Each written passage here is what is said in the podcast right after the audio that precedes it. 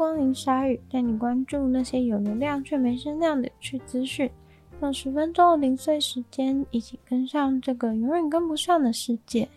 伊朗的总统竟然放鸟了 CNN 的首席国际主播，原因是在最后一刻。伊朗总统要求 CNN 的女主播应该要戴上头巾才愿意跟他进行访谈，结果因为女主播当然是拒绝了，所以这次的访谈就这样子在最后一秒宣告告吹，而且其实是预定访谈时间的四十分钟后。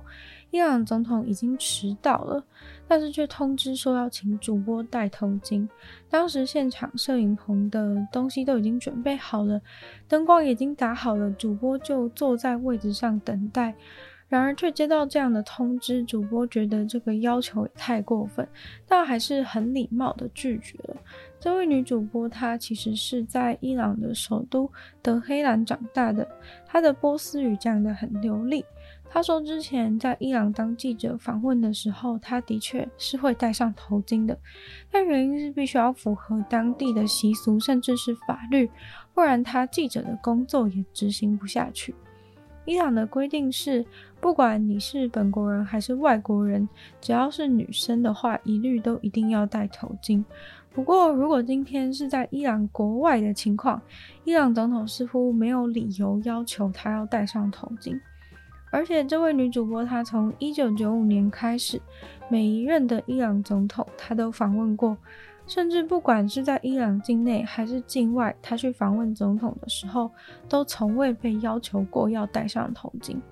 伊朗总统这次要求时，虽然表示说是希望主播尊重，但实际上总统会这么害怕的原因，是因为伊朗正在发生一个大规模的抗议活动。大概过去一个星期以来，伊朗爆发了横跨全国的游行示威、反政府的运动。因为一个二十二岁的女生被指控没戴头巾就入狱，重点是还莫名其妙的死在了监狱里面，导致全国不满的情绪沸腾，人群上街抗议。有一些女人甚至把她们的头发直接剪短，也有女人在大街上抗议时直接把头巾给烧掉。不过很惨的是，抗议活动中马上就有八个人被杀死。这次的抗议可能是伊朗史上最大规模对于伊朗法律的反动。现任的伊朗总统是极度保守派，在这样子的情势之下，他实在不想要跟 CNN 的女主播在没有戴头巾的状况之下同框出现。那个二十二岁女孩的死，算是把大家对于个人自由的限制。积怨已久的情绪全都一次的倾倒出来，觉得戴头巾不应该是强制规定的民众数量大幅增长。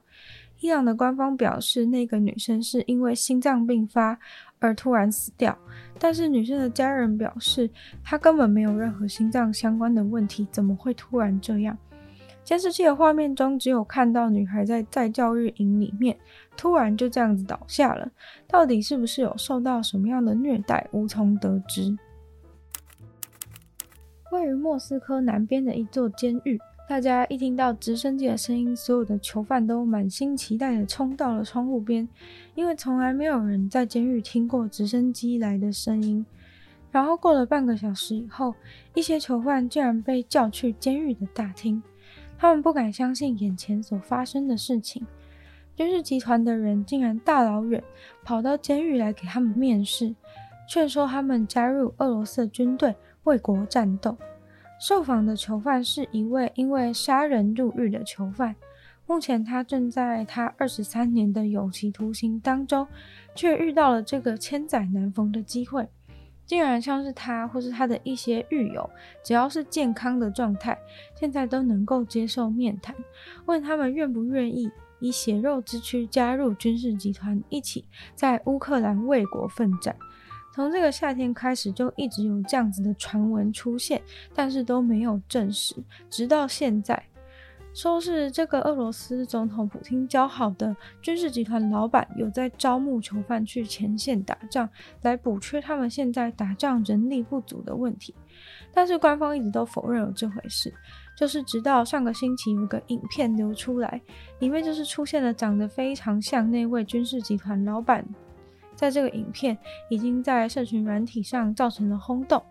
影片当中就是可能是军事集团老板的那个人，跟一个监狱的囚犯说，只要他们愿意去前线打仗六个月，就释放这些囚犯。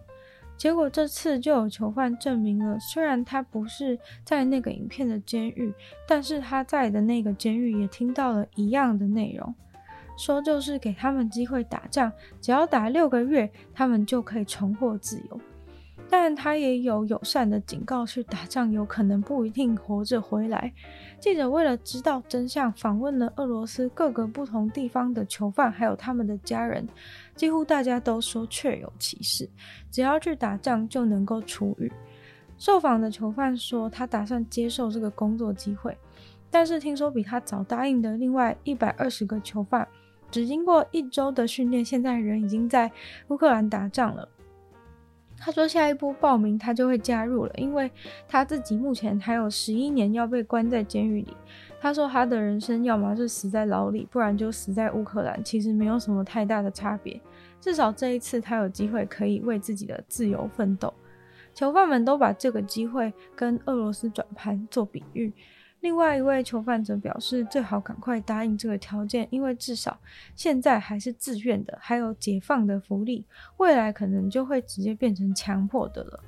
但是有另外一位囚犯诚实的说，在监狱关久了，累积很多仇恨，人都变得更加禽兽了。而且俄罗斯还答应他们，不管在打仗的过程中做了什么英勇奋战的事迹，几乎都不会被惩罚。唯一就是不能喝酒，不能吸毒，不能抢劫，其他的话呢，要干嘛都随便他们。所以说，其实真的是很自由，连囚犯自己都担心大家会不会做出什么事情来。自助餐总是有琳琅满目的菜品，让人目不暇接。但是自助餐到底要不要排队夹菜的事情，竟然在日本网络上引起了一番讨论。因为有一位日本年轻人在自助餐夹菜的时候，就被一个老人大骂不要插队。但是他认为自助餐本来就没有夹菜的动向，也没有在排队的，何来这个插队的问题？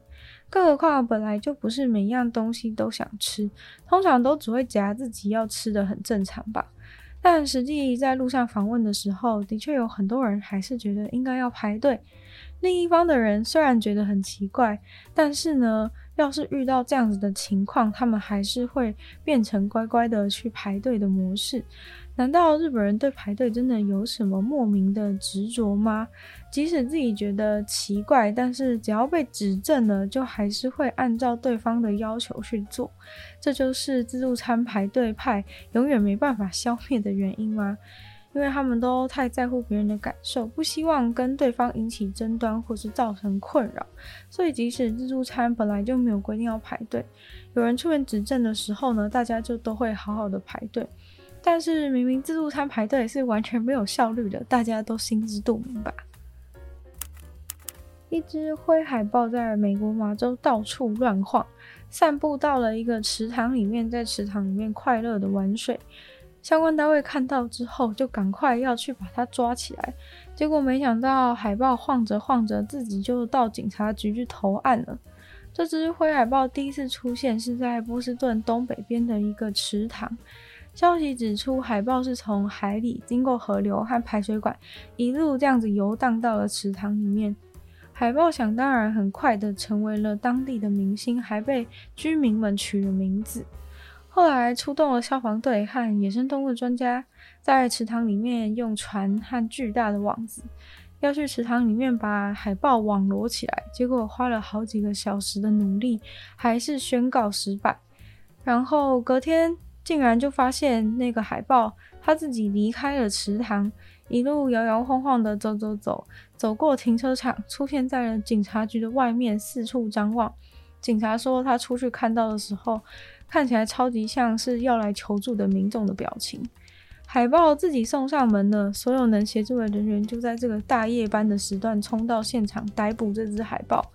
经过检查以后，认定它是一只四岁的灰海豹。初步认为它健康状况应该没有问题，但还是会转送去专业的医疗团队再次评估。之后呢，就能把他送回家乡跟其他的海豹团聚。希望他下次不要再迷路了。今天的鲨鱼就到这边结束了，再次感谢订阅赞助的会员 Ian、大龄男子 James、Jason、黑人毛毛、黑牡丹、Ashley、选求生还有 ZZZ。就希望其他有愿继续支持鲨语创作的朋友，可以在下方找到 p a t r o n 链接，里面有不同会员等级还有不同的福利，大家参考。那也可以就是多多的把鲨鱼的节目分享出去，给更多跟你一样想要接收新资讯的朋友，或者是呢在 Apple Podcast 帮我留星星、写下评论，对这节目的成长很有帮助。那也可以就是去。收听我的另外两个 podcast，其中一个是女友的纯粹不理性批判，没有时间更长主题性内容；另外的话是听说动物，当然就跟大家分享动物的知识。那也可以订阅我的 YouTube 频道，在下面留言，或者是追踪我的 IG，就希望鲨鱼和继续在每周四都跟大家相见。那么下次见喽，拜拜。